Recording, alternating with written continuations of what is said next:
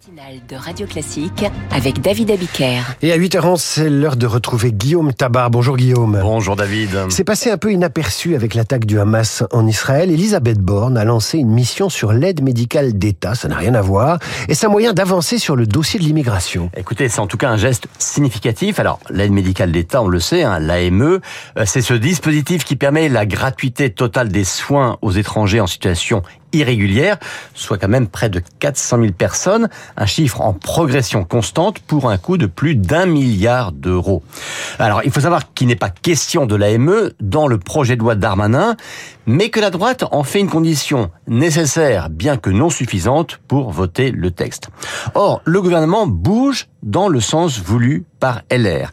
Déjà dans le Parisien, samedi, le ministre de l'Intérieur disait à titre personnel, je suis favorable à la proposition faite par LR et les centristes de supprimer l'AME et de la transformer en aide médicale d'urgence. Alors, ça peut sembler curieux d'entendre un ministre parler de son propre texte en disant qu'il porte une expression personnelle, mais en tout cas, c'est clairement une ouverture en vue d'un compromis avec la droite. Alors, cette ouverture, parce que c'est une ouverture faite par Darmanin vers euh, les Républicains, est-ce qu'elle est validée par la Première ministre? Alors, elle ne va pas aussi loin que son ministre de l'Intérieur, avec qui, on le sait, hein, les relations ne sont pas très simples, mais sur BFM, d'ailleurs, elle a bien insisté sur le caractère personnel de la proposition de Darmanin, une manière de dire ça n'engage que lui.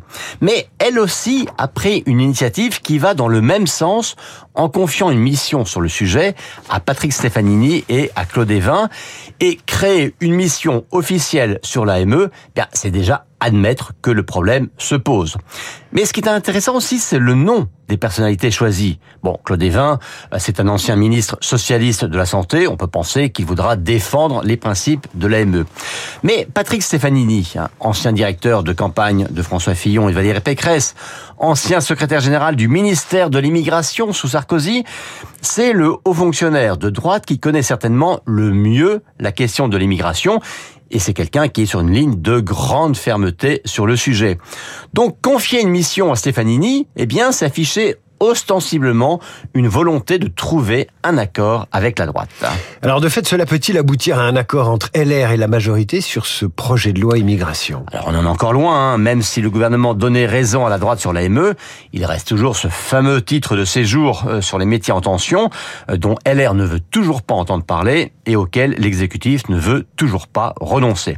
Bon, cela dit, la stratégie du gouvernement reste de trouver un accord avec le Sénat, qui examine, je vous le rappelle, le texte en premier, Hein, dès le début du mois de novembre, et avec lequel, maintenant que les sénatoriales sont passées, euh, il serait plus facile de trouver un compromis. C'est en tout cas l'espoir de Darmanin. Et donc on verra si cette avancée sur l'AME débloque ou non la discussion, mais disons quand même que c'est la première fois depuis des mois euh, que le gouvernement accepte de sortir de sa position initiale. Guillaume Tabar, son éditorial sur Radio Classique, et je conseille ce matin, comme je pourrais le faire tous les matins, mais ce matin en particulier, votre éditorial dans le Figaro, euh, qui évoque euh, les partis extrêmes ou dits extrêmes dans le paysage politique français, évidemment la France insoumise, qui s'extrémise de plus en plus, et le Rassemblement qui se normalise de plus en plus.